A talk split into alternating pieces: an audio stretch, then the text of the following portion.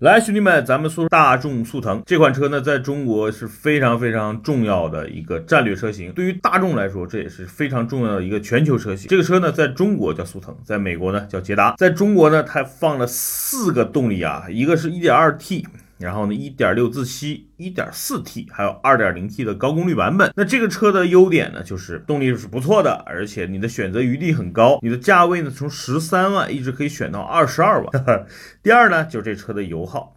整个市区来说啊，差不多七八个油，郊区呢五六个，所以整体的油耗控制挺好。还有就是整个大众车开起来的那个质感还是不错的。缺点呢就比较多了啊，这个减配啊，卤素灯，然这个座椅呢比较硬，刹车呢比较软啊，然后韩泰的这个轮胎噪音比较大，内饰呢时间长有异响。